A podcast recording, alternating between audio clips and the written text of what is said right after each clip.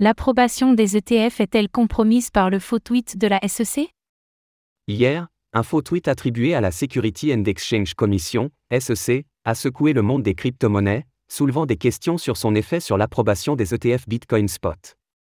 Est-ce que cet événement pourrait changer la décision de la SEC En tout cas, certains des candidats à l'émission des ETF BTC ont revu leurs frais à la baisse.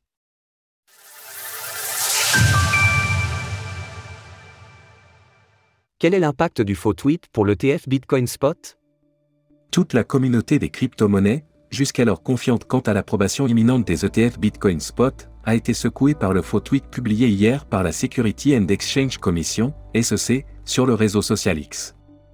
En effet, cet événement soulève une question cruciale, pourrait-il influencer la décision de la SEC D'après plusieurs analystes, et contrairement aux craintes portées par certains internautes, il semblerait que le piratage et la publication de la fausse annonce d'approbation des ETF n'aient pas d'impact sur la réelle décision de la SEC.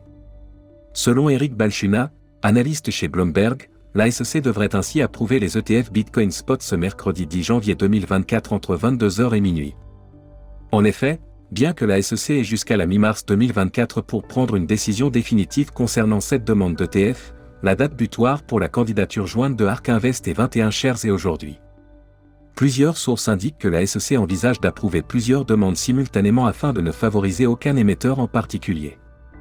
Les événements de la veille n'ont pas été sans impact sur le cours du Bitcoin. Juste après avoir atteint les 47 900 dollars, ce dernier a chuté d'environ 6,6% en quelques minutes. Une fois l'euphorie retombée, le cours a tout de même continué sa descente jusqu'à atteindre 44 330 dollars, soit une perte d'environ 7,5% depuis le sommet atteint post-annonce cours du Bitcoin après la fausse publication de la SEC. Bien que la fausse annonce était positive pour Bitcoin, nous pouvons tout de même observer que le cours du BTC a chuté avant que la nouvelle ne soit discréditée.